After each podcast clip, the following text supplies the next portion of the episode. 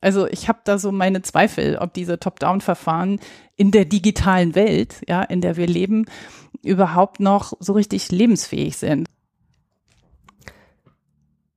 In der zweiten Folge von Edukativ FM geht es nach der weiten Welt, in der ersten Folge, das war London, zurück nach Hamburg und zwar auch mit einem Hamburger Thema. Oder mit einem hamburgischen Thema. Nehmen wir es gleich in die erste Frage mit rein. Ähm, mir gegenüber sitzt von der Körperstiftung Julia André. Erstmal vielen Dank, dass du hergekommen bist, dass wir sprechen können. Magst du zwei, drei Sätze erstmal zu deiner Person sagen? Sehr gerne. Ich freue mich, dass ich hier bin, Jöran. Äh, Julia André, das hast du schon verraten von der Körperstiftung, das hast du auch schon verraten. Was mache ich da? Ich bin bei uns im Bereich Wissenschaft tätig und da schon seit einigen Jahren mit dem Thema MINT befasst. Das wissen vielleicht einige, steht für Mathematik, Informatik, Naturwissenschaften, Technik.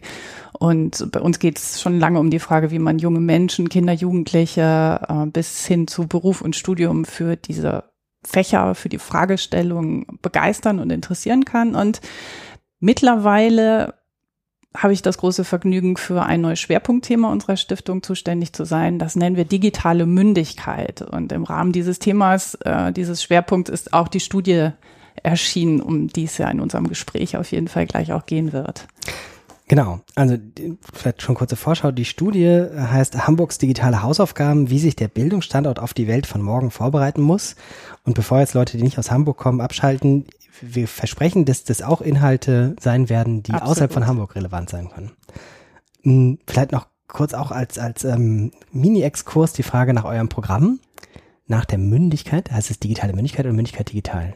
Digitale Mündigkeit. So, digitale Mündigkeit. Digitale Mündigkeit, ähm, genau. Warum, wie viel, wie lange? Ah, ja, warum, wie viel? Es sind alles große Fragen. Also, ähm, ein Stück weit ist es aus, aus der Beschäftigung mit MINT tatsächlich erwachsen, weil wir in den Jahren unserer Beschäftigung damit gemerkt haben, ah, das I da drin, die Informatik, das ist irgendwie so ein bisschen ein blinder Fleck ähm, äh, etwas, was in, in, der, in der Angebotsszene nicht so auftaucht, was am Rande vielleicht noch in der Technik, in der Robotik verhandelt wird, aber was so als eigenständiges Betätigungsfeld nicht so da ist. Das, das war der eine Strang. Der andere war, dass wir als Stiftung tatsächlich äh, uns vor zwei Jahren noch mal ein bisschen neu fokussiert haben, überlegt haben, was sind wichtige gesellschaftliche Herausforderungen. Da kommt man halt um die Digitalisierung nicht herum. Und in dieser, in dieser Schnittmenge ist dann der Titel entstanden, digitale Mündigkeit. Und wir haben uns für diesen Begriff und für, für diesen, diese ja etwas spannungsreiche Zusammenstellung eines sehr alten Begriffs und mhm. eines, eines neuen Phänomens entschieden, weil wir deutlich machen wollten, es geht um mehr als Bildung. Das ist mhm. natürlich das, wo wir herkommen mit den MINT-Themen. Ähm, es soll ein Stück weit eine Vorstellung davon geben, wo es hin muss. Also so, so, wo wollen wir eigentlich hin und nicht immer nur, wie machen wir das und die mhm. ganzen vielen praktischen Fragen und die Probleme, um die es ja vor allen Dingen immer geht, ohne dass wir selber genau schon sagen können, was ist es denn dann? Und das ist natürlich am Ende eine Abkürzung. Äh, die Mündigkeit an sich ist nicht digital, sondern es geht natürlich um die Frage, wann ist man mündig in einer mittlerweile durch und durch digitalisierten Welt? Äh, Mündigkeit heißt nach wie vor, dass wir entscheidungsfähig sind. Ja? Also, dass wir uns so weit auskennen, dass wir die Kompetenzen und Fähigkeiten und Kenntnisse haben, dass wir äh, selbstbewusst und mit eigenen Entscheidungen durch die Welt gehen können. Aber das Umfeld hat sich eben gewandelt und das ist die Frage. Was müssen wir heute eigentlich kennen und wissen, um mündig handeln zu können? Das zum Hintergrund. Da habt ihr jetzt eine Studie gemacht. In dem Kontext. Genau. Und die heißt Hamburgs digitale Hausaufgaben. Es geht um den Bildungsstandort. Und die erste Frage wäre vielleicht, warum denn überhaupt Hamburg? Ist ja jetzt nicht so, dass sich noch niemand damit beschäftigt hat, wie Bildung unter Digitalbedingungen aussehen muss. Was war eure Fragestellung und eure, euer Interesse? Das war letztlich genau. Erkenntnisinteresse. Ja, Wenn ja, wir schon das war, sagen, genau, welches das, Erkenntnisinteresse habt absolut, ihr Absolut, du, du, hast es aber in Schwarze getroffen, weil uns das ja auch klar war. Ne? Wir haben natürlich auch geguckt, was gibt's alles schon und äh, dass wir nicht die Ersten sind, die diese Frage stellen, ist klar. Uh, uns war es aber ganz wichtig, dass es dass es Erkenntnisse sind, die unmittelbar praxisrelevant sind ähm, die nicht irgendwie sich versenden und dann hat man das auch nochmal gehört und so. Also meine Überzeugung war von Anfang an, wir haben ja nicht wirklich ein Erkenntnisproblem. Ja, das, also ich war auf unterschiedlichsten Tagungen und konnte es irgendwann nicht mehr hören, dass alle mal sagen, jetzt müssen wir endlich anfangen zu handeln. Jetzt müssen wir in die Praxis gehen, weil jetzt wissen wir eigentlich so. Also insofern ähm, war das von Anfang an so ein Twitter-Produkt. Natürlich haben wir schon gedacht, wenn man jetzt sich beschränkt regional und Hamburg einfach, weil wir hier sind, ja, weil wir hier was verändern wollen. Mhm. Ähm, wenn wir, wenn wir regional das eingrenzen, können wir vielleicht ein bisschen mehr in die Tiefe gehen und können es vor allen Dingen mit den Akteuren vor Ort machen. Wir haben ja 70 Leute in der Stadt, Expertinnen und Experten befragt, unter anderem, das war so, so das Kernstück der Studie. Und wir können dann mit den Ergebnissen aber auch konkret was anfangen. Also es war von Anfang an nicht nur das Ziel, irgendwas Schlaues in die Welt zu senden und zu sagen, so müsste man das machen, sondern einen Prozess damit anzustoßen. Und das haben wir, bevor das überhaupt veröffentlicht wurde, das ist ja jetzt ähm, Anfang Mai ähm, des Jahres hier, hier veröffentlicht worden, vorher schon gemacht. Also wir haben ähm, über die Interviews über einen runden Tisch ähm, mit Stakeholdern aus der Stadt, denen wir schon das Studiendesign vorgestellt haben, mit denen wir also diskutiert haben, was wollen wir eigentlich rausfinden, was sind die Fragestellungen, die, die wir stellen sollen, haben wir also versucht, das sozusagen in einen diskursiven Prozess einzubetten, ähm, weil am Ende ja auch klar ist, wenn man was lernen will aus der Studie und das dann auch äh, sich in Praxis umsetzen soll, dann brauchen wir die Leute in der Stadt. Und wir kriegen die nur, wenn sie das Gefühl haben, dass sie da mitgemacht haben und dass nicht irgendeine schlaue Stiftung kommt und ihnen jetzt sagt, wie sie es tun sollen. Mhm. Und insofern ähm, haben wir gesagt, wir sind in Hamburg, äh, hier sind wir gut vernetzt, hier haben wir Erfahrungen, hier haben wir Kontakte und äh, verändern kann man eigentlich im Kleinen nur was. Wenn wir den Anspruch hätten, wir machen das jetzt fürs, für die Republik, ich meine, ist nicht nur der Bildungsföderalismus ein guter Grund, das einzulassen. Und insofern Hamburg. Mhm. Das erste, was ich äh, häufig bei solchen Studien sehe, ist, dass es um Nachwuchsförderung geht. Und äh, die Fachkräfte von morgen oder am besten noch von heute und sowas im Mittelpunkt stehen. Jetzt steht es bei euch auch nicht gerade ganz hinten, sondern auf der ersten Seite. ähm, ihr habt gesagt, Standortfaktor Bildung und so weiter, das ist ja auch immer gefährlich, dass man sofort in Buzzword-Fallen äh, ste mhm. steckt. Was jenseits dessen habt ihr dann aber tatsächlich als Erkenntnis für Hamburg, wo ihr sagt, ähm, es geht nicht nur darum, das setzen wir jetzt mal voraus, ja, mhm. es ist vielleicht auch hilfreich, ein paar Ingenieure und Informatikerinnen mehr zu haben mhm. in äh, fünf Jahren, aber was noch darüber hinaus wäre interessant. Also vielleicht doch noch einmal ähm, auf, auf die Frage, warum wir das aufgegriffen mhm. haben. Das war ein, ähm, ein Baustein, äh, ein methodischer Baustein der Studie, dass wir gesagt haben, wir wollen neben der Expertenbefragung gucken, was gibt es von schon für Standortanalysen, vergleichender. Ja. Weil wir ja. uns klar war, wir können nicht vergleichen. Das hätte unser Budget und unsere überhaupt alles gesprengt. Äh, was gibt es aber schon? Äh, mit Blick auf Digitalisierung, ähm, national, international. Und das war eben die Erkenntnis, dass bislang äh, alle Standortvergleichsstudien eigentlich wirklich nur auf ähm, wirtschaftliche Aspekte, Kriterien, Faktoren gucken und dann natürlich, wenn sie überhaupt Bildung streifen, immer die Frage nach dem Nachwuchs in mhm. den Mittelpunkt stellen.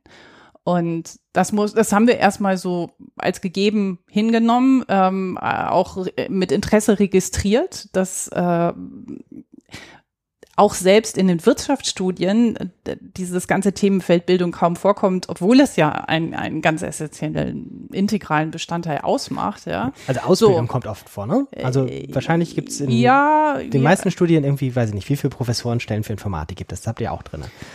Ja, aber in den, in den, in den Standortstudien weniger. Okay. Also das, das sind dann ja so Zahlen, die wir aus anderen Quellen mhm. auch noch, das war ein weiterer Baustein der Studie, dass wir geguckt haben, ähm, was gibt's denn für Zahlen für den Standort? Ja, und das war auch sehr interessant. Also sowohl, also wirklich angefangen von der frühkindlichen Bildung bis hin zu, zu ähm, akademischen und beruflichen Ausbildung, wie schwierig das ist, solche Zahlen zusammenzukriegen. Mhm.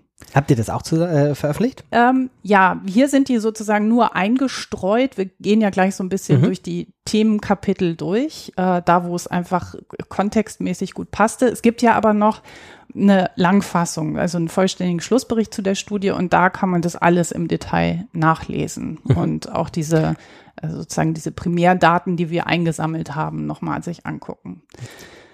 Genau, aber die Ursprungsfrage war ja, also was haben wir über ja. diese Nachwuchsgeschichte ähm, noch in den Blick genommen? Und ich hoffe, dass wir das dann an, an, unterschiedlichen Stellen doch sehr deutlich gemacht haben, ähm, dass das eben nur eine Dimension ist, um darauf zu gucken. Eine, die politisch wahrscheinlich auch ganz opportun ist, ähm, immer mitzuführen zumindest als Argumentation, weil das einfach ein Trigger ist, um bestimmte Leute für, für ein Thema aufzuschließen. Also ich bin auch kein Freund davon, dass immer aus ja quasi etwas überspitzt gesagt dogmatischen Gründen rauszuhalten. Ähm, einerseits, weil es ein Aspekt des Themas mhm. ist, weil es auch ähm, weil aus meiner Sicht auch Unternehmen und ähm, sozusagen Verbände aus, aus dem Wirtschaftsbereich auch sehr gute Partner sein können äh, für Bildung. Also ich habe da nicht so Berührungsängste. Ähm, aber in der Tat, ähm, und das versuchen wir auch mit dem Mündigkeitsbegriff deutlich zu machen, ist unsere Perspektive als Stiftung auf das Thema immer die, mh, hm, wie, äh, wie schaffen wir es in Hamburg oder natürlich auch möglichst überall mündige Bürgerinnen und Bürger heranzubilden, ja, die also eine Chance haben auf Teilhabe, auf persönlich optimale Entwicklung und dazu gehört aber dann natürlich auch, dass das ja total spannende Berufsfelder sind, in denen man da arbeiten kann. Und nicht nur als Angestellte oder Angestellter, sondern ähm, dass das ja auch so ein Feld ist, in dem äh, im Zweifel auch eine andere Kultur herrscht, in der irgendwie auch in Hamburg eine ganz lebendige Start-up-Szene da ist, wo man vielleicht auch ein bisschen anderes Arbeiten kennenlernen kann als in klassischen Betrieben und Unternehmen. Also das, das, das steht für uns aber im Vordergrund. Und das, was in, in den Prioritäten um war, das war ja dann auch genau das, was wir unsere, unsere Interviewpartner gefragt haben. Nicht wir als Stiftung, wir haben ja das MMB-Institut damit beauftragt, diese Studie durchzuführen. Und da ging es ja ähm, ganz zentral unter anderem darum, was sind das denn überhaupt für Qualifikationen und Kompetenzen? Und da haben wir ähm, auf unterschiedlichen Wegen versucht, da ranzukommen und das aus den Befragten herauszubekommen. Und eine Variante war tatsächlich, dass wir unterschiedliche Items vorgegeben haben, ähm, die wir so vordefiniert hatten. Und da zeigte sich, dass die ja, der kritische Umgang, ja, so, eine, so eine kritische Reflexion, äh, das, was man ja auch als einen wichtigen Teil von Medienkompetenz immer beschreibt, bei den Befragten ganz oben gelandet ist. Und dass die Qualifikationen, die man jetzt eher vielleicht in diese Ecke schiebt, ja, das brauchen wir für den Nachwuchs und so weiter, nämlich IT-Kenntnisse, Programmierkenntnisse, im unmittelbaren Vergleich ganz unten auf der Rangliste gelandet sind. Das ist jetzt hier als Grafik in, de, mhm. in der Kurzfassung nicht dabei. Das kann man in der Langfassung sich nochmal angucken. Ähm, das heißt nicht, dass das nicht als wichtig erachtet würde, ähm, aber im, im Vergleich eben als etwas weniger mhm. wichtig. Lass uns mal kurz einen verbalen mhm. Link zwischendurch machen. Ja. Wir verlinken unter dem Podcast diese Kurzfassung, die wir gerade vor uns haben. Wer also das jetzt hört und sich das gleichzeitig auf dem Bildschirm aufrufen will, ähm, findet den Link dazu ähm, zur Kurzfassung, wer weiß, wann auch immer man diesen Podcast hört, vielleicht gibt es dann auch schon, die Langfassung gibt es noch nicht zum Download, oder? Doch, doch, doch, Ach, oh alles, Mann, alles parallel, schlecht gleichzeitig. Jöran, ich bin enttäuscht. ähm, also den Link schreiben wir dazu. Ähm, findet man natürlich aber auch, wenn man es einfach googelt. Ja, ja. genau. Ja. Steht schon meine Notizen, kommt unten drunter. Super. Ähm, gut, und wir sind jetzt sozusagen, wenn man das jetzt aufschlägt, hier irgendwie schon über Seite 2, 3 nicht hinaus. Ähm, ich lasse mal solche Sachen weg mit, wir befinden uns bei 47 Prozent der Digitalisierung. Und kommen gleich Also vielleicht kann man, äh, das, das ist ja aber so eine Zahl, die jetzt also rein übers Ohr sowieso einem gar nichts sagt. Ähm, wir haben, um, um das trotzdem einmal äh, zu erläutern, so eine Generalfrage an den Anfang gestellt. Also mhm. wenn Sie jetzt auf einer imaginären Skala von 1 bis 100 den, den Hamburg als digitalen Bildungsstandort einordnen sollen, ähm, wo, wo sind wir da ungefähr? Und ähm, nur ein Drittel aller Befragten, also nur jeder Dritte, und es waren insgesamt, ich weiß nicht, ob ich schon gesagt habe, 70, ähm, hat Hamburg bei 50 Prozent oder mehr eingeordnet. Also das ist vielleicht, und, und es, da, darum ging es uns ja letztlich auch nicht irgendwas empirisch total hieb- und stichfestes zu machen, sondern Tendenzen abzubilden und zu sagen, ähm, also was man daraus, da, daraus einfach, glaube ich, festhalten kann, ist, dass doch die meisten der Befragten, die aus ganz unterschiedlichen Kontexten übrigens kommen, nicht nur aus Schule, das ist auch nochmal wichtig zu sagen, deutlich Luft nach oben sehen. Viel mehr wollten wir damit auch gar nicht zum Ausdruck bringen. Bei, bei solchen methodologischen Fragen, ähm, ja, dann immer schon eine Frage ist, wen hat man tatsächlich in der Grundgesamtheit drinne? Also wenn man ja. 70 Leute, die am Thema interessiert sind, fragt, wird wahrscheinlich was anderes rauskommen, als wenn man jetzt auch den Vorsitzenden des Germanistenverbandes gefragt hätte. Oder, ähm, weiß nicht, ist jetzt ein Vorurteil, dass der Germanistenverband so wenig mit Digitalisierung zu tun hat. Ja. Aber es gibt bestimmt Menschen, die man fragen könnte, die dann entsprechend ähm, einen anderen Bias hätten. Ähm, Soll ich dazu was sagen? Weil ich du bin mir nicht was sicher. Sagen, was sagen magst. ich war mir nicht sicher, ob das jetzt eine Aufforderung ist oder ob du da. Ich kann sagen, der Deutsche Germanistenverband ist ganz toll und. Äh, nee, das wollte ich weniger. Also ich wollte einfach ein paar Stichworte nochmal. gibt. Äh, bestimmt. Okay, sag mal Stichworte, ich google den. Ähm, ich bin übrigens studierte Germanistin. ich bin aber nicht empfindlich. ähm, ich wollte einfach nur äh, ein paar Stichworte sagen, wer, wer in diesem, mhm. ähm, in diesem Sample drin war. Ähm, wir haben natürlich, also nicht natürlich, wir haben ähm, uns Leute ausgeguckt, von denen wir eine begründete Annahme haben, dass sie sich mit dem Thema schon befasst haben und äh, sozusagen äh, nicht irgendwie die Deutschen repräsentativ befragt. Ja? Also nicht irgendwie den Durchschnittsdeutschen, sondern eher, ähm, also Experte ist ja auch immer so ein schwieriges Wort, aber Leute, die, äh, die eben sich damit schon intensiver befasst haben, die da auch in Kontexten arbeiten, äh, die das deutlich gemacht haben. Und da waren Lehrkräfte drunter, Schulleiter, ähm, Menschen vom Landesinstitut aus der Bildungsbehörde, ähm, aber auch, um mal diesen Schulbereich zu nennen, äh, wir haben aber auch Leute aus der frühkindlichen Bildung, von der beruflichen Bildung befragt, aus den Hochschulen, ähm, von Unternehmen, von Verbänden, von außerschulischen Initiativen. Also wir haben versucht, das möglichst breit zu machen, um die unterschiedlichen Perspektiven zu haben. So hat das sich zusammengesetzt. Lass uns über Kompetenzen sprechen. Mhm. Kompetenzentwicklung zwischen Programmieren und Reflektieren heißt die Unterüberschrift in eurer Kurzform der Veröffentlichung. Und ähm, jetzt hast du es eben schon gesagt, man wird sich wahrscheinlich relativ schnell einig sein, so im ersten Diskurs, ja, irgendwie, die müssen das Ding alles bedienen können mit diesen äh, IT-Kenntnissen. Und ähm, Programmieren ist dann das Zweite, was schnell auch auftaucht. Das ist bei euch in der Stiftung ja aber auch nicht neu, seit es diese Studie gibt. Das ist schon ein Schwerpunkt von euch. Absolut. Also, und zwar Vorlage, Achtung, aha. nicht nur im Sinne von den Nachwuchskräften von morgen. Genau. Sondern? Genau, genau. ja, also, äh, ach, jetzt bin ich ganz verwirrt von dieser fantastischen Vorlage. Was soll ich dazu noch sagen? Ich kann auch kritisch investigativ fragen. Das, äh, nein, nein, nein. Also, ähm, in der Tat. Also bevor wir die Studie gemacht haben, haben wir für uns tatsächlich, als wir das Feld so ein bisschen sondiert haben, ähm, da eine eindeutig eine, eine Lücke gesehen. Ähm, wir haben kein Schulfach Informatik, ob das helfen würde, weiß ich auch nicht. Also da will ich mich gar nicht einmischen.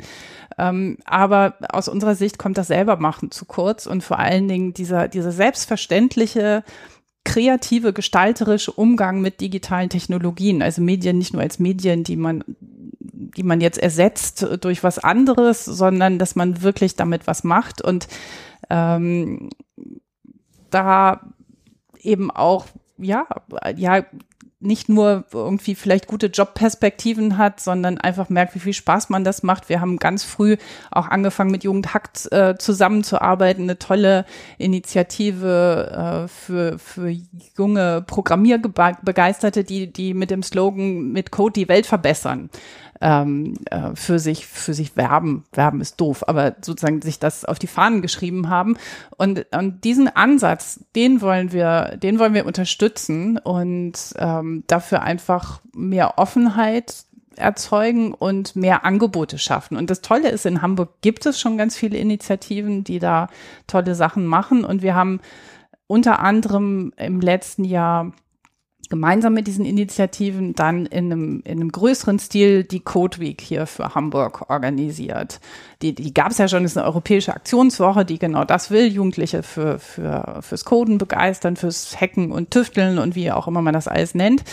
Und wir haben gesagt, toll, das gibt's auch in Anfängen schon, in Ansätzen. Und wir, wir haben die Ressourcen als Stiftung, um die Initiativen zu unterstützen und das einfach größer zu machen und sichtbarer. Das ist ganz entscheidend. Ja. Also, dass wir mit Presse- und Öffentlichkeitsarbeit, mit, mit Flyern und Plakaten einfach das auch in eine breitere Öffentlichkeit bringen und, und das Angebot vergrößern. Und wir sind sehr optimistisch, dass das in diesem Jahr noch schöner und noch toller und noch größer wird.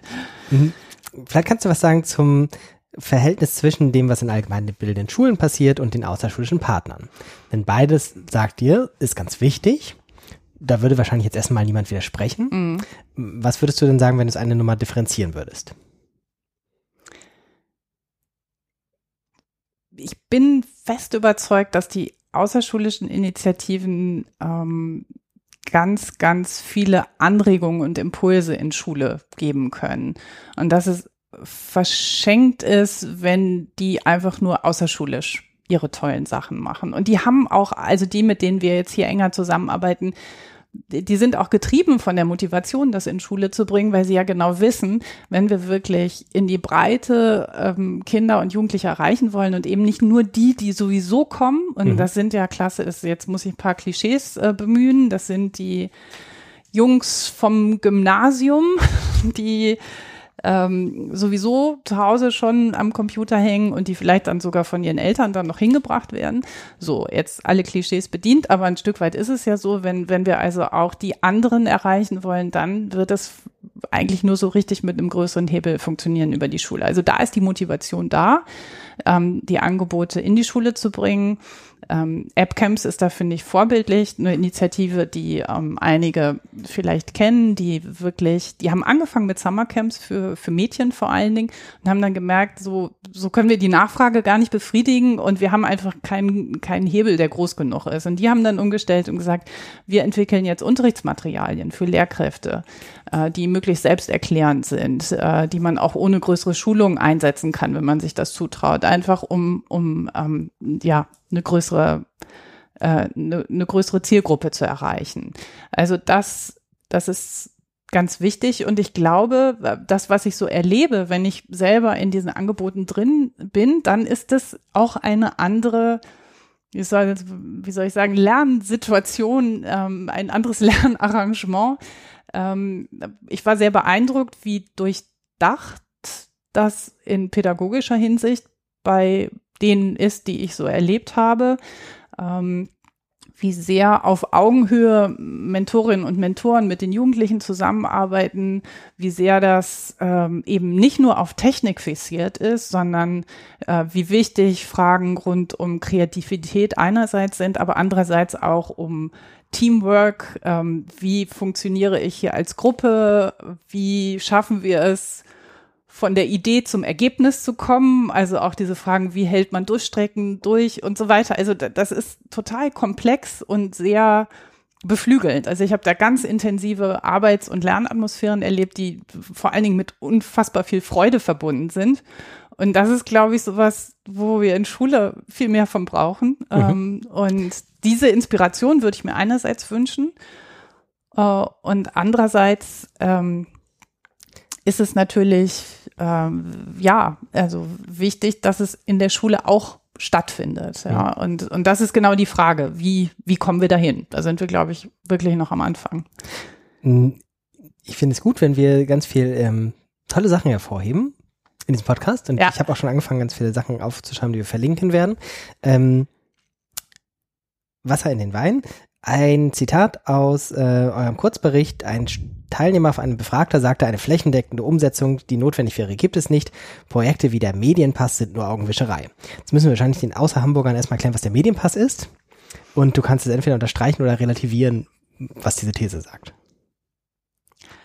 Also der Medienpass äh, ist ähm, so ein modulares System, das glaube ich, da musst du mir im Zweifel aber auch helfen, Jöran, mhm. äh, vom Landesinstitut, Landesinstitut äh, mhm. hier in Hamburg entwickelt wurde, ähm, der also auch mit, mit konkretem Unterrichtsmaterial Lehrkräfte dabei unterstützen soll, Einheiten zu machen zum ähm, souveränen Umgang mit äh, digitalen Medien, auch zu Themen wie Datenschutz oder Cybermobbing, also auch sozusagen die, die Gefahren, ähm, und genau. Risiken aufgreift. Und ähm, das ist in den Lehrplänen drin, beziehungsweise ähm, ja, verpflichtend, aber das ist das, was wir von den Befragten und nicht nur von diesem einen, der das ähm, äh, dessen Zitat wir da aufgegriffen haben oder einer, ich weiß es natürlich nicht genau, äh, gespiegelt worden, ähm, dass das in der Praxis aber nur absolut unzureichend umgesetzt wird. Das ist dann am Ende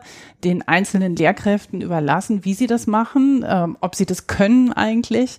Und es gibt auch, soweit wir das gehört haben, niemanden, der da wirklich drauf guckt. Also äh, um, um das ja. böse Wort Sanktionen äh, nicht zu benutzen oder hier doch erwähnt zu haben. Ähm, es gibt sozusagen äh, auch keine Folge, wenn es einfach nicht stattfindet. Ja, also wir verlinken das, ja, das ist vom Hamburger Landesinstitut, mhm. LI, wie wir Hamburger sagen.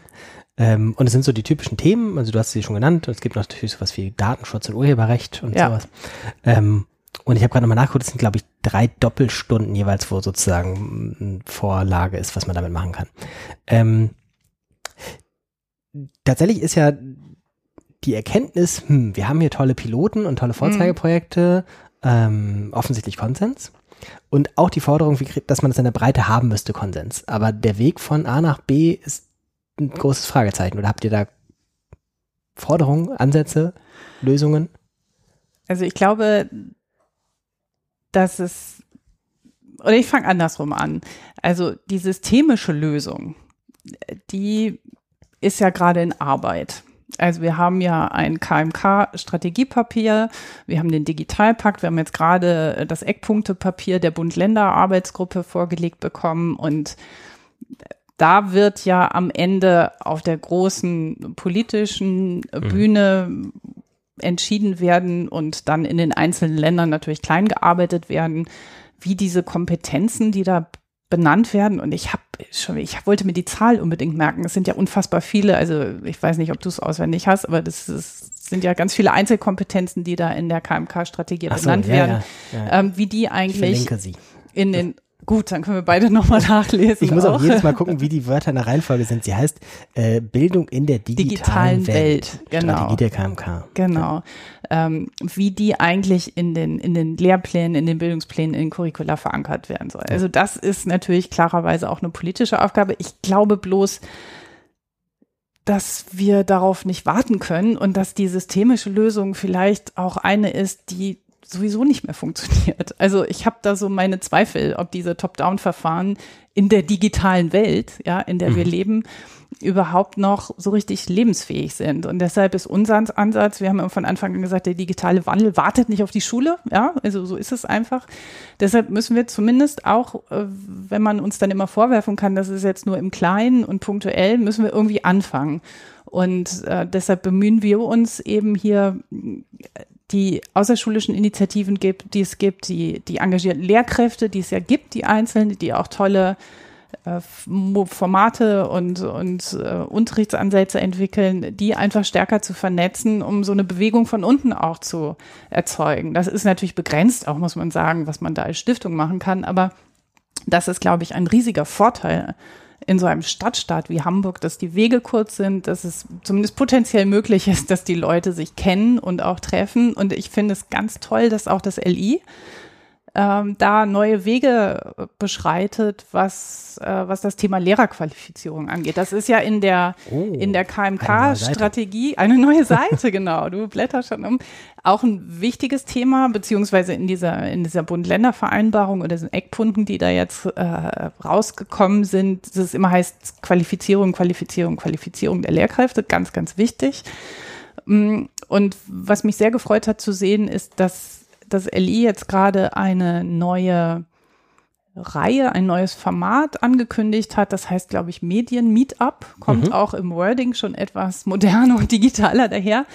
Und äh, ja, tut halt nicht so, als könne man so in so einer Tagesschulung äh, einen Lehrer fit machen, damit er jetzt ab sofort spitzen digitalen Unterricht macht.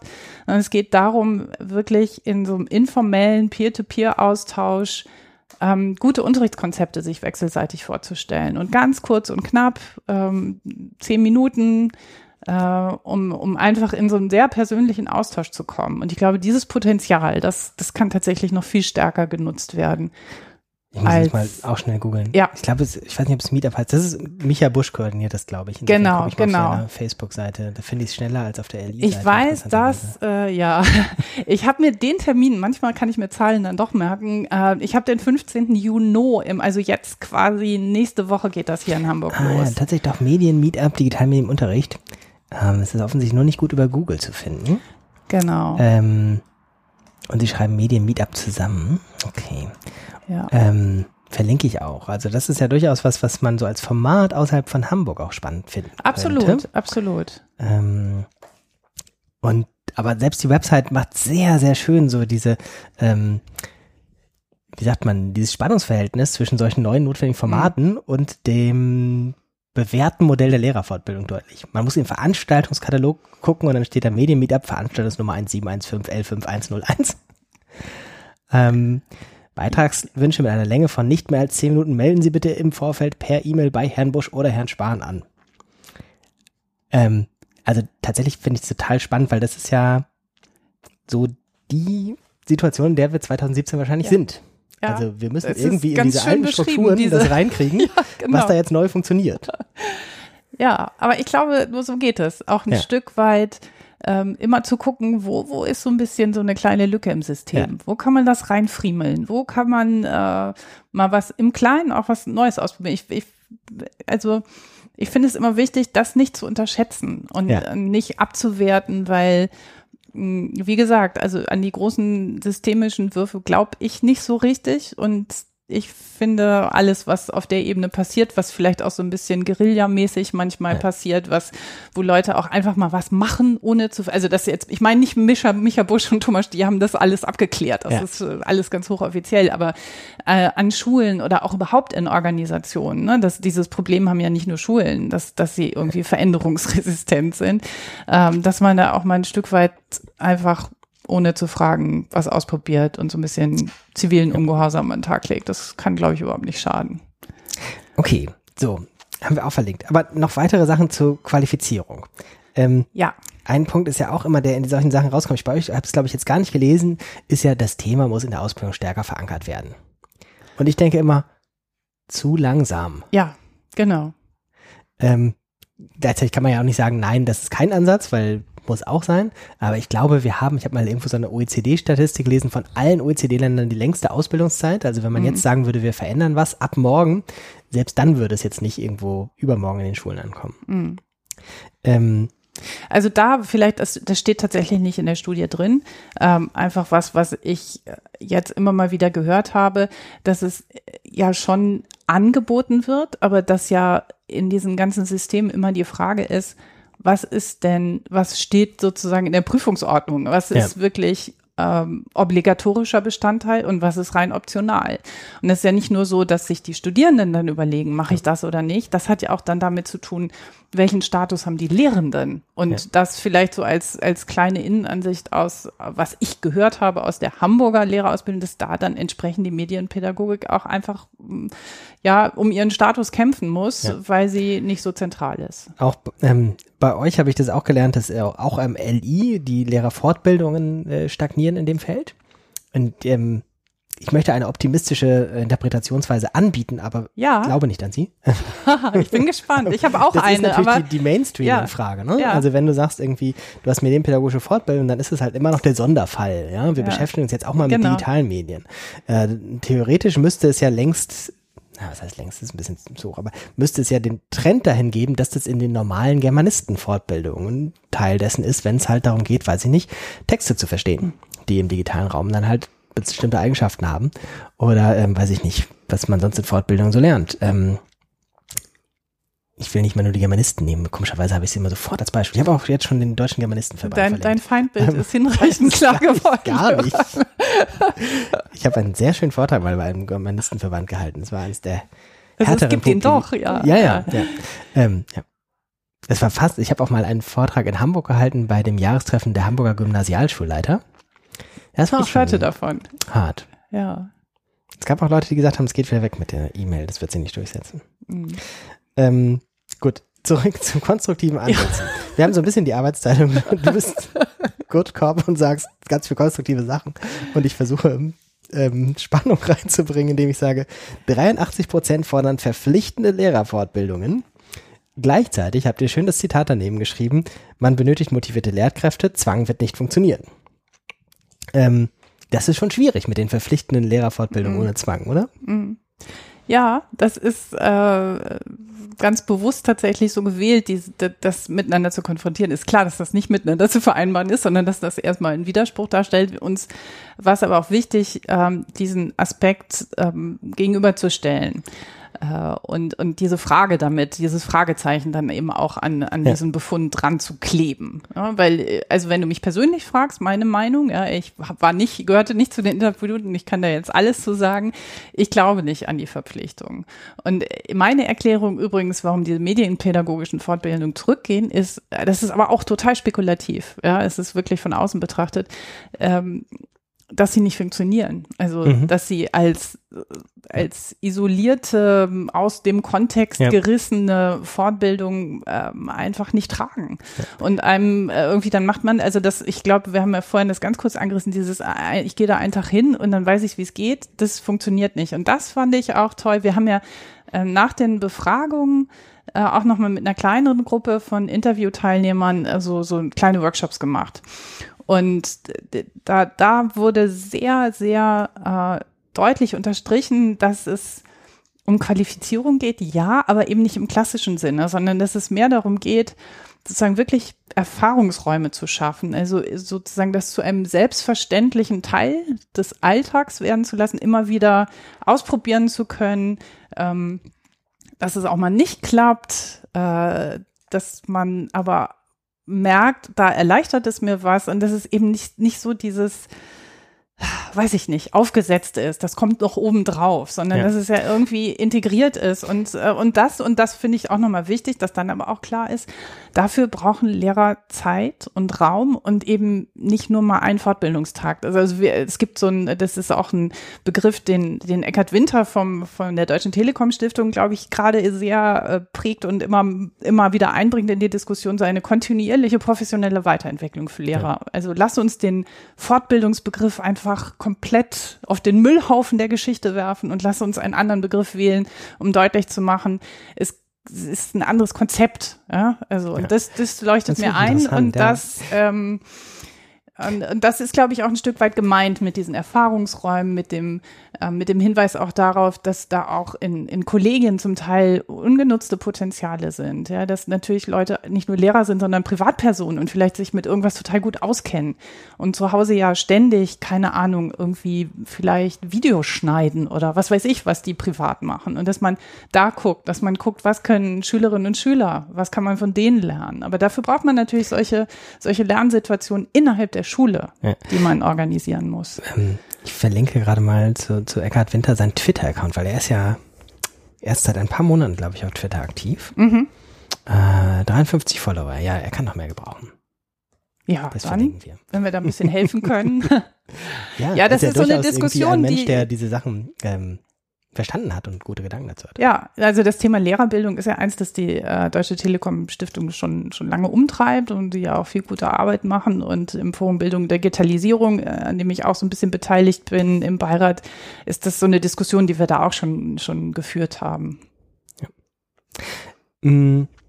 Noch ein Link, den ich gerade dazu setze, ähm, ungefähr parallel zu diesem Podcast, den wir jetzt hier aufzeichnen, wird ein äh, Podcast in der Parallelreihe Johann ruft an erscheinen. Und zwar habe ich Du telefonierst jetzt aber nicht parallel gerade mit.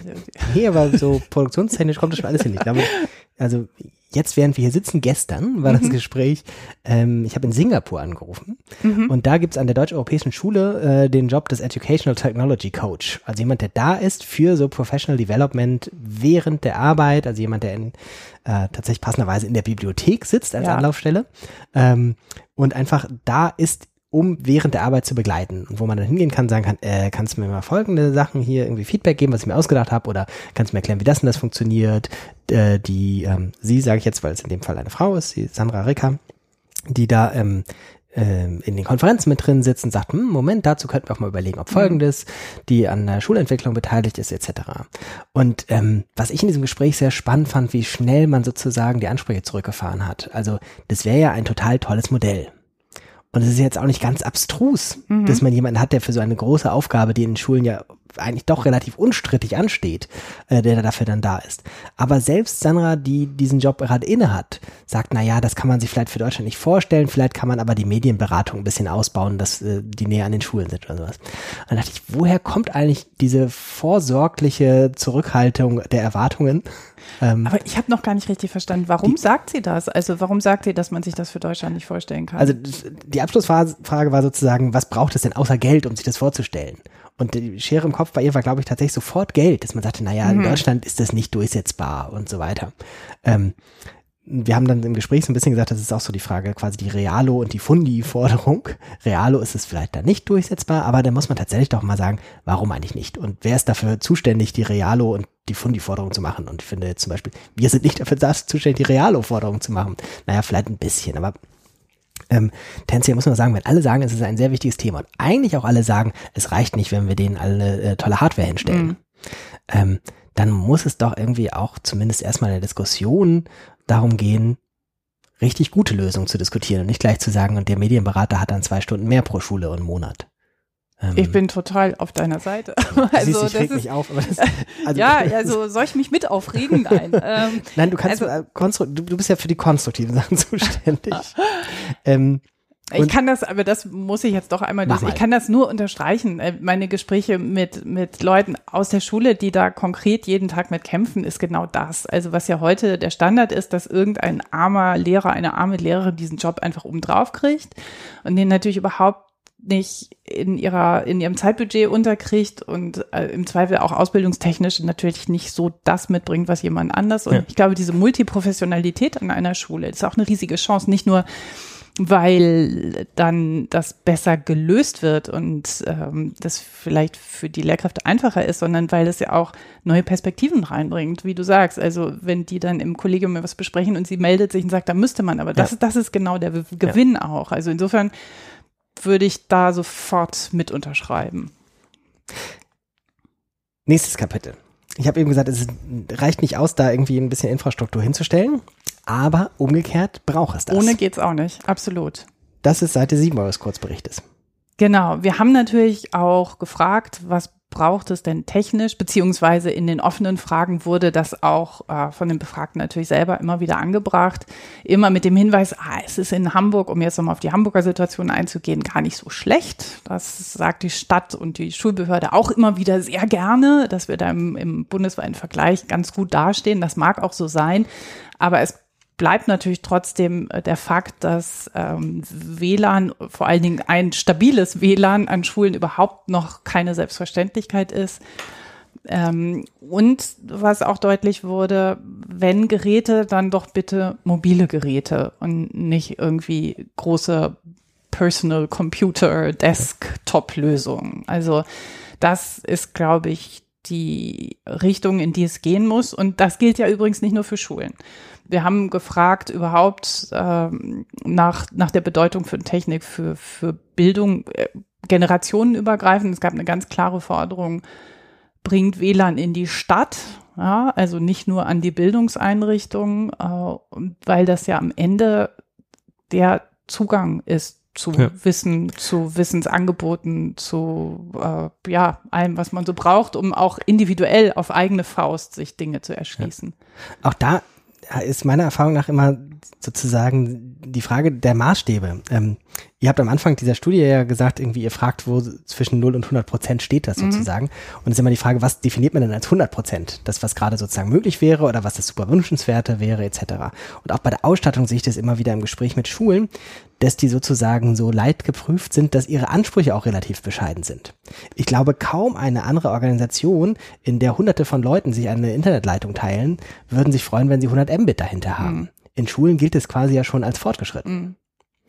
Und ähm, auch da muss man sagen, irgendwie, gerade bei der Digitalisierung, die ja so schnell voranschreitet, ist jetzt, glaube ich, vollkommen der falsche Weg dazu, bescheiden zu sein und zu sagen, naja, es würde uns, fürs Erste würde uns reichen. Fürs Erste würde reichen in der Digitalisierung heißt in zwei Jahren schon vorbei.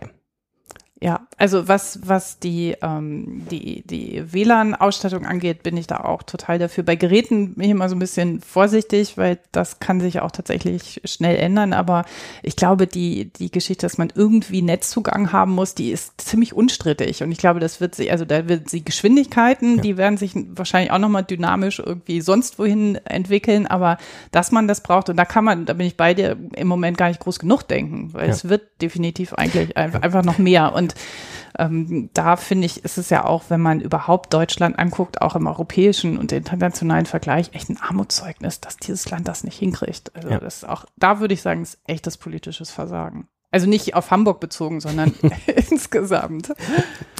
Mhm. Insofern würde ich jetzt mal sagen, das Kapitel können wir schon abschließen, nicht weil wir es nicht wichtig finden, sondern weil es einfach zu einfach ist. Also man kann einfach sagen, ja, ist total wichtig. Ist auch total langweilig. Also die Forderungen sind ja eigentlich banal. Ja. Ähm, nichtsdestotrotz sind sie so grundlegend, dass da grundlegend im Wortsinne, dass da halt alle anderen Sachen drauf aufbauen. Ja. Das ist ein bisschen schwierig.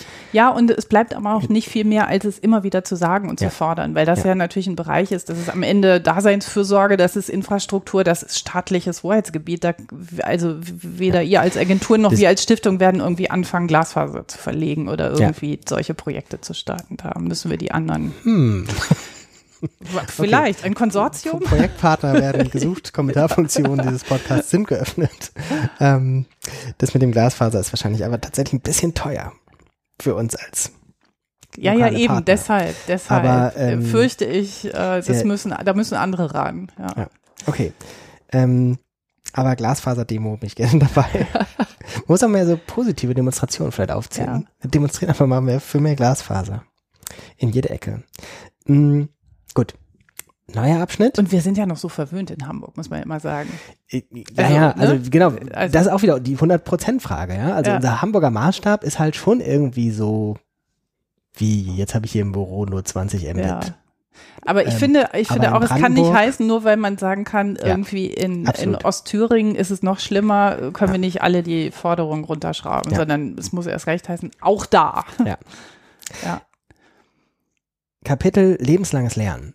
Mhm. Da habe ich mich ja persönlich extrem drüber gefreut, weil gefühlt tatsächlich 98 Prozent der Diskussion sich um Schule und Menschen ja. unter Volljährigkeit drehen. Ähm, und ihr habt es aber erweitert. Das war, eine, Wir war haben, noch keine Frage, aber äh, ich habe deine Pause, kurze Pause so gedeutet. Ähm, genau, wir haben äh, tatsächlich ganz offen danach gefragt, äh, welche Zielgruppen möglicherweise in diesen ganzen Anstrengungen rund um digitale Bildung mhm. vielleicht bislang vernachlässigt wurden. Und da war ganz klar vorne äh, die älteren Menschen, äh, also Senioren, äh, vielleicht auch ältere, einfach im Sinne von nicht mehr im Berufsleben stehend. Ähm, und ich würde das aber auch jetzt wieder persönlich gesprochen erweitern. Also am Ende ist es ja etwas, was tatsächlich mittlerweile so schnell geht, dass tatsächlich das, was er immer schon mit diesem Konzept des lebenslangen Lernens, das ja gefühlt irgendwie seit 30 Jahren diskutiert wird oder seit 20, weiß ich nicht, das kannst du besser sagen als ich. Und was, was man immer so dachte, ja, so, ja gut. Ah, das man immer dachte, ja, recht. ja und hm. hm, und irgendwie wird ja alles halb so heiß gegessen, wie es gekocht und so. Aber ich glaube, jetzt ist es wirklich einfach eine totale Notwendigkeit. Und die Frage ist, wo findet das eigentlich statt? Und man ist natürlich immer schnell dabei, sagen, da müssen jetzt digitale Lösungen her. Ja, jetzt macht man alles mit irgendwie, es gibt ja MOOCs und dann kann man da irgendwie online sich alles Mögliche zusammensuchen. Und das ist, glaube ich, ein Teil der Lösung, aber nicht die ganze Lösung. Also es war auch sehr deutlich in den, in den Gesprächen mit den Befragten noch, in diesen kleinen Validierungsworkshops, die wir noch gemacht haben. Es braucht wirklich auch physische Räume, wo Leute sich treffen können, wo man irgendwie miteinander Sachen ausprobiert und gerne generationenübergreifend. Das finde ich ist eine riesige Chance auch äh, bei dem Thema, dass es ja andere, ähm, wie soll ich sagen, Wissensvermittlungskonstellationen gibt. Ja, also dass eigentlich diese, dieses Ganze, was ja unser Bildungssystem prägt bis heute, die Alten unterrichten die Jungen und es wird immer sozusagen vertikal weitergegeben, dass wir eigentlich mittlerweile da sind, dass wir, dass das sich irgendwie anfängt, so horizontal äh, zu, ja. zu entwickeln, dass es nicht mehr so eine große Rolle spielt, wie alt ich bin, weil ich kann mich in irgendwas total gut auskennen, in was anderem gar nicht. Und es geht eigentlich darum, es ist auch so, ein, so vielleicht so ein bisschen so, ein, so eine Floskel, so ein Klischee, äh, zu teilen. Und ähm, die, diese Kultur des Teilens stärker in unsere Bildungsdenke reinzubringen. Das finde ich total wichtig und das ist eine echte Chance. Und das ist sowas, was, äh, wo es, glaube ich, auch Potenzial gibt in Hamburg, äh, solche Räume zu schaffen. Wir haben ähm, eine Bücher, also die, die Bücherhallen heißen die hier in Hamburg, das sind die, die Stadtteilbibliotheken, die äh, bei dem Thema schon, finde ich, ganz schön weit sind, ganz engagiert sind, äh, die zum Teil auch Räume ähm, ausgestattet haben, wo man so Sachen machen ja. kann. Also das, das ist so eine Idee, die, äh, die uns auch beschäftigt. Unter anderem, weil wir ja selber auch ähm, mit dem Haus im Park in Bergedorf so ein, also ein äh, Haus, ein Stadtteilzentrum, Begegnungsort für die ältere Generation äh, betreiben Unternehmen, wo es auch mittlerweile einen Computerclub gibt und so weiter, also wo klar wird, einen digitalen Stammtisch, das ist, ist eine Zielgruppe, die, die ja auch ganz großen Bedarf hat. Ähm, zum Teil ganz praktisch, wirklich so diese Alltagsfragen, wie mache ich das denn in den sozialen Medien, wie kann ich da auf meine Daten aufpassen? Oder wie, wie geht das jetzt eigentlich mit dem ganzen Banking und so, also da gibt es ganz viele praktische Fragen, aber das kann eben auch wirklich ein, ein, ein toller Anlass sein, um eben unabhängig vom Alter miteinander irgendwie Sachen anzustellen. Mhm. Ich würde die Überlegung gerne ein bisschen erweitern ja. Äh, und einen Werbeblock einführen. Ähm, und zwar erweitern im Sinne von, dass ich dieses, also alles unterschreibe möchte, was du sagst. Und erweitern möchte noch die Frage, ähm, dieses Miteinander und zwischen den Generationen und querbeet. Also es ist jetzt auch nicht so, dass es sich einfach umkehren würde oder sowas, sondern es ist mhm. plötzlich sehr gemischt, was schon an Erfahrung und an Kompetenzen da ist. Mhm. Und dass die sehr viel davon haben, wenn die miteinander und voneinander lernen. Und dazu kommt ja auch noch, dass dieser digitale Wandel ja ein fortschreitender und gestaltbarer Wandel ist. Und die Frage ist ja tatsächlich, wo finden die gesellschaftlichen Diskussionen ja. statt, wie wir das überhaupt machen wollen und wie das geht. Und es ist ja jetzt nicht nur so, dass man irgendwie bedienen können muss, wo man jetzt wie mhm. oft drauf klicken muss, hätte ich gesagt, also touchen muss oder wischen muss. Das ist ja schon total altmodisch, also wo man reinsprechen muss genau. und welches Gerät gerade zuhört und so weiter. Sondern die Frage ist ja tatsächlich auch gesellschaftlich zu verständigen, wie da zum Beispiel auch Wertewandel sich vollziehen. Mhm. Ähm, jetzt nicht nur rein privacy-technisch, irgendwie, wenn ich so ein Gerät habe, das ständig zuhört, ähm, wer weiß das dann und wie mhm. laufen die Daten, sondern tatsächlich auch ähm, gesellschaftliche Debatten darüber, dass das ganz viele von uns auch gar nicht stört. Mhm. Ja, also das sind ja sozusagen Fragen, wo Gesellschaft über so einen Selbstverständigungsprozess sich weiterentwickeln muss. Und der, finde ich, kann auch nicht, äh, also es gibt nicht viele Orte, wo der sein ja. kann, wenn ich in den Bildungseinrichtungen ja. Also der vielleicht uns schon stört, aber ähm, von dem wir nicht wissen, wie wir damit umgehen sollen. Also um jetzt deine, das ja, eben aufzugreifen. Ich glaube, also, es ist noch härter. Ich glaube, es würde auch also Menschen geben, die sagen, stört mich nicht. Ja, gibt's ganz sicher auch. Ja, also, ich mache die nicht so wild. Absolut. Also die Haltung gibt's. Es gibt, glaube ich, aber auch die Fraktion, ja. die schon sehr viele Bedenken und Sorgen hat, ja. aber dann doch einfach denkt, was ist so bequem, ja. deshalb mache ich's. Oder ich muss es machen, weil sonst bin ich raus, weil sonst, keine Ahnung, bin ich, also die, da gibt's ja wirklich so ein ganzes Spektrum und ich, das stimmt absolut. Also das ist auch so was, was, ähm, was ich ganz wichtig finde, dass genau diese Debatten natürlich auch in Schule geführt werden. Das ja. kommt ja definitiv noch zu kurz, dass es ja im Moment, wenn man über digitale Bildung gesprochen wird, meistens ja. irgendwie darum geht, sozusagen alten Unterricht effizienter zu machen, um es mal würde ja. ich sagen, etwas zu, also so, man oder hat da Medien um, oder pff, und um dann kann man das, Fragen geht es ja auch eher bewahren sozusagen. Ne? Wie ja. kannst du die Privatsphäre bewahren? Wie kannst du das Urheberrecht von früher einhalten und so weiter und so weiter. Genau, ähm, genau. Und, und das in der Tat ist etwas, wo ich auch keine echte Antwort habe, wieso, wie sozusagen so ein gesellschaftlicher Aushandlungsprozess aussehen kann. Wir versuchen ja ein bisschen, wir haben hier, das werden auch nicht alle wissen, da draußen am Gerät, äh, wir haben hier das Körperforum in Hamburg, das ist ein Veranstaltungsort, wo wir an den Empfangsgeräten genau gesellschaftliche ähm, Debatten zu ganz unterschiedlichen Themen führen. Da machen wir auch immer wieder Veranstaltungen zu diesem Thema. Es ist natürlich total punktuell und wir erreichen ja. auch einen ähm, ein, nur einen bestimmten Ausschnitt von Gesellschaft. Und da glaube ich, auch da gibt's nicht die eine große Lösung, sondern wir müssen eigentlich zusehen, dass wir diese Debatte so an so vielen Orten wie möglich führen. Und wie sich das aber dann wiederum in, in politische Gestaltung auch überträgt, das auch das finde ich noch sehr unklar. Also das ist ja, ja, so ein Sektor oder so ein Handlungsfeld, in dem sich äh, wie soll ich sagen, Zivilgesellschaft noch nicht so richtig organisiert hat. Es gibt ja einzelne Initiativen, Organisationen, NGOs, um das mal so zu sagen, die da aktiv sind. Also es gibt natürlich schon ganz lange Chaos Computer Club, der sich ja auch sehr stark positioniert. Es gibt die digitale Gesellschaft mhm. und es gibt die Open Knowledge Foundation. Es gibt tolle Organisationen, die da auch Stellung nehmen, aber es gibt natürlich noch nicht so die, so wie, weiß ich nicht, bei der Umweltbewegung eine Zivilgesellschaft, die sagt so und das wollen wir nicht und das ja. wollen wir und, und die irgendwie da auch sozusagen Gemeinwohlinteressen. Ja. Und ich glaube auch, das würde, schützt. selbst wenn die da wäre, sozusagen, würde die nicht reichen, weil das würde ja schon voraussetzen, dass sozusagen schon irgendwas da wäre, worüber man sich einig wäre, ja. dass es zu bewahren ist. Ne?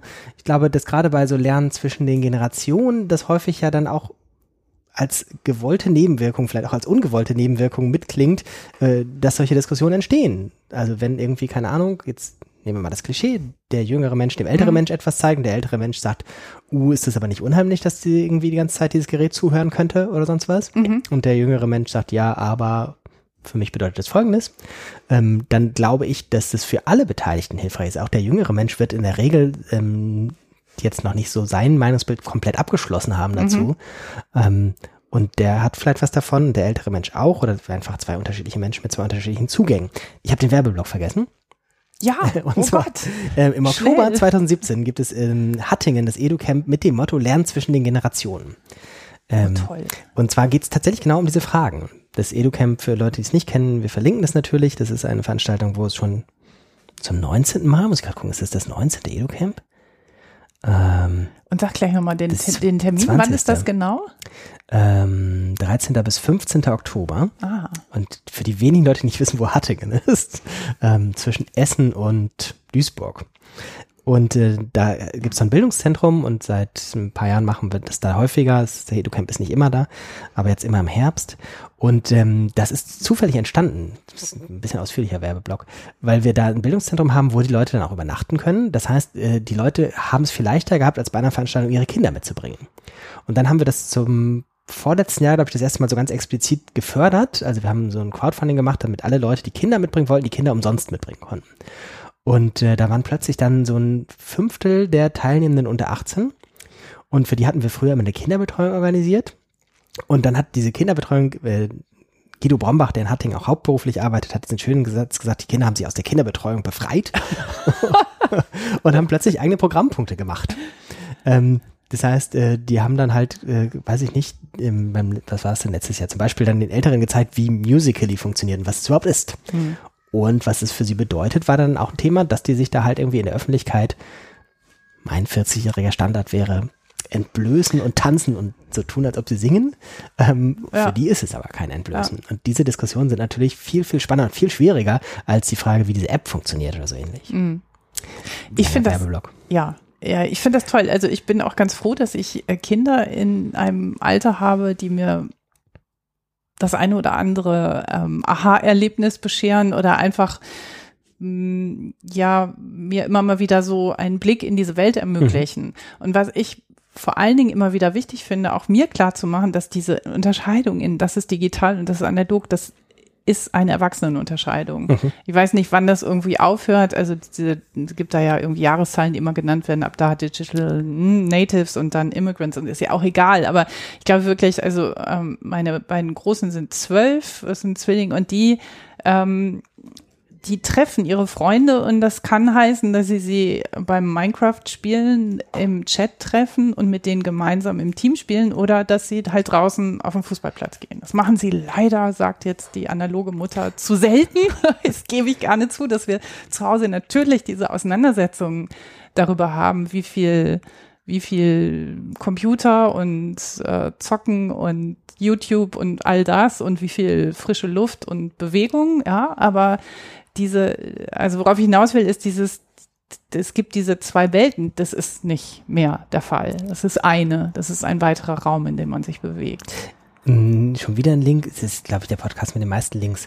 Und zwar gibt es äh, den schönen? Artikel, das ist super. Super. ähm, äh, aus dem Merkur letztes Jahr Katrin Passig und Alex Scholz, Schlamm und Brei und Bits, warum es die Digitalisierung nicht gibt.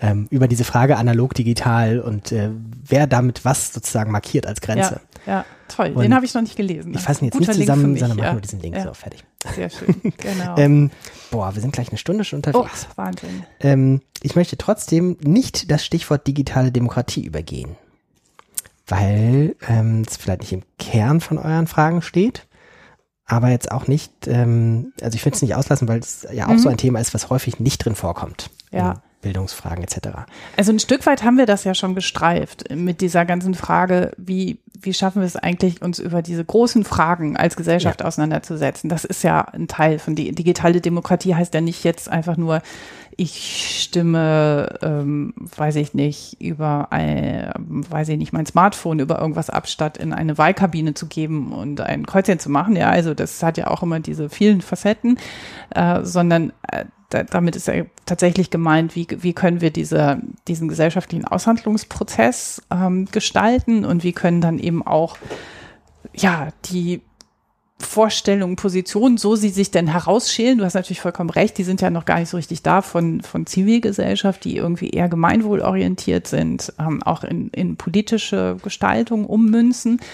Und das andere ist eben ähm, tatsächlich auch im kleineren, wie können, und da gibt es ja auch ganz tolle Ansätze, wie können eigentlich digitale Tools auch ganz konkret zu mehr Teilhabe, also ob jetzt digital oder analog führen. Ne? Also wir haben Anfang des Jahres auch zum Open Data Day passend, irgendwann Anfang März war das, das ähm, Forum Offene Stadt ähm, im Cover Forum gehabt, ähm, zusammen mit dem OK Lab Hamburg und der Open Knowledge Foundation.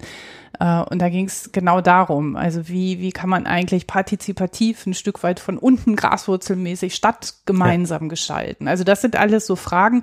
Du hast vollkommen recht, das stand, weil das nicht so im Kernbildungsthema ist, nicht im, im Vordergrund der, äh, der Befragung und dieser Studie. Aber das ist etwas, was uns als Stiftung auf jeden Fall umtreibt und was ja auch mit diesem Mündigkeitsbegriff irgendwie auch immer so im Raum steht, ohne dass wir uns damit jetzt schon ganz intensiv befasst haben. Wir sind bei der Seite angekommen mit der schwierigen Überschrift der Masterplan. Eine kleine Provokation, ja. ähm, ihr habt ihn und alle anderen können ihn jetzt von uns lernen. Ja, wir haben ihn natürlich nicht. Und am Ende ist das ja ein gewisser performativer Widerspruch hier. Jedenfalls für mich äh, in Person, weil ich ja immer gerade die systemischen Lösungen und die großen Würfe als überholt dargestellt habe. Und insofern ist es auch ein bisschen als, als Stachel im Fleisch gedacht gewesen, diese Überschrift, weil was wir schon eben in der Studie festgestellt haben, äh, ich habe es schon gesagt, ähm, ganz am Anfang, wie schwierig das war, überhaupt Zahlen zu finden. Ähm, was weiß ich, zur technischen Ausstattung der Schulen, zu äh, wie viel Informatiklehrkräfte gibt es eigentlich. Also man muss sich das sehr mühsam zusammensuchen. Ähm, und äh, also sozusagen die empirische Grundlage, die Bestandsaufnahme, wo steht Hamburg eigentlich? Das ist ja das, was man bräuchte, wenn man, wenn man auch wissen will, wo wollen wir denn hin und von was gehen wir aus los. Und was, was klar wurde, das ist auch, finde ich, ein ganz toller Bestandteil der Studie, für den ich immer gerne noch Werbung mache, den man aber nur in der Langfassung findet. Also nochmal, die gibt's nur online. Äh, der Link ist ja, ja schon irgendwo. Ja. Ähm, runterladen, angucken. Da gibt's einen Anhang und äh, da haben wir eine eine Recherche gemacht. Wer ist denn alles schon unterwegs in Hamburg? Also was, was gibt es von Seiten der Politik? Was machen aber auch einzelne Initiativen? Was für Pilotprojekte gibt's? Was für Veranstaltungsformate gibt es? Und das zeigt einfach nochmal, was für ein Riesenspektrum da schon ist, wie wenig das aber koordiniert ist und miteinander vernetzt ist. Und ähm, insofern ist Masterplan jetzt nicht so zu verstehen, wir schreiben jetzt zehn Punkte auf und ähm, dann wissen wir, wo wir in 20 Jahren sein wollen und dann wird das jetzt eins zu eins abgearbeitet. Also, weil die Welt verändert sich ja so schnell, das wird sowieso nicht funktionieren, das ist ja vollkommen klar, sondern es geht einfach darum, nicht so nur klein klein zu machen, sondern eben auch zu gucken, wie kann man Dinge sinnvoll bündeln, um auch ein bisschen ressourcenschonend Mhm. unterwegs zu sein, dass nicht Leute alles parallel machen. Und das war ja auch, wie gesagt, auch von Anfang an ein Ziel der Studie. Das jetzt schließt sich der Kreis so ein bisschen zum Anfang des Gesprächs. dass Ich gesagt habe, es ging uns von Anfang an um Prozess, um auch darum, ähm, Leute miteinander zu vernetzen, die bislang in unterschiedlichen Bereichen an dem Thema arbeiten.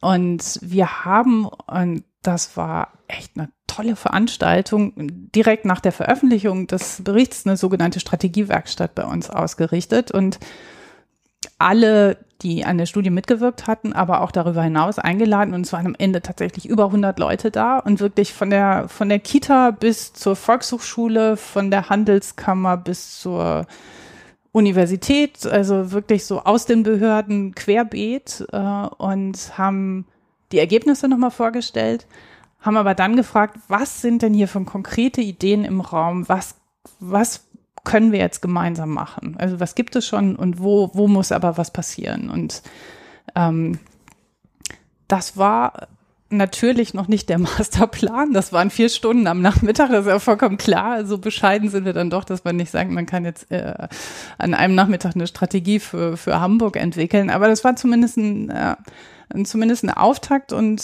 äh, meine Erfahrung zeigt, und es ist letztlich auch sehr banal, dass es immer schon ein ganz wichtiger zentraler Schritt ist, die Leute miteinander zu vernetzen, weil man immer wieder staunt, selbst in der Stadt wie Hamburg, wo man eigentlich um die Ecke voneinander ist, ähm, dass eben Menschen sich doch noch nie begegnet sind und noch nicht miteinander ins Gespräch gekommen sind. Und da wollen wir jetzt gucken, wollen das jetzt nochmal in Ruhe auswerten, um dann zu sehen, wann, wann machen wir nochmal eine Folgeveranstaltung, um diesen Prozess auch ein Stück weiter zu begleiten.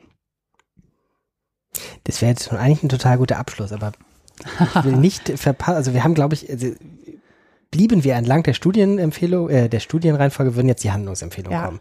Aber ich vermute, wir haben das jetzt querbeet eigentlich schon überall gut. gut. eingebaut. Ja. Ähm, und das ist auch was, was man gut lesen kann. Ja. Hast du irgendwas, was du sagen würdest, oh nee, das muss jetzt noch in diesem Podcast gesagt werden? Nein, also was die Handlungsempfehlungen angeht, glaube ich, haben wir die jetzt auch jeweils in dem Kontext ganz, ganz gut untergebracht. Und ich finde, man braucht sie immer, weil es irgendwie konkret werden muss. Aber mhm. ähm, das ist natürlich auch immer, soll so ein bisschen so ein, so ein kleiner Piekser sein, so ein, so ein, so ein Ausgangspunkt, ähm, etwas, woran man sich auch abarbeiten kann. Und insofern würde ich einfach vorschlagen, durchlesen. Wer jetzt bis zur Minute 65 gekommen zum, ist, liest zum, vielleicht sogar noch weiter. Genau, zur, zur nächsten Strategiewerkstatt in Hamburg kommen und äh, mitdiskutieren. Total gutes Ende. Ganz, ganz herzlichen Dank, dass du dir die Zeit genommen hast, dass du engagiert und mit vielen interessanten Sachen gespickt, finde ich, äh, das vorgestellt hast. Ähm, alles Gute für die weitere Arbeit und vielleicht podcasten wir dann wieder und vielleicht machen wir dann sozusagen Zwischenstand. Ähm, ihr seid natürlich irgendwie sehr gut mit Worten, aber natürlich müsste eigentlich dann die Studie in fünf Jahren Hausaufgabenprüfung oder Hausaufgabenkontrolle oder sowas heißen. dann haben wir den Wahlen in Hamburg, das ist ein anderer Podcast. Ähm, ganz, ganz herzlichen Dank. Alles Gute. Bis zum nächsten Mal. Ich danke dir. Es war ein Vergnügen, Joran. Tschüss.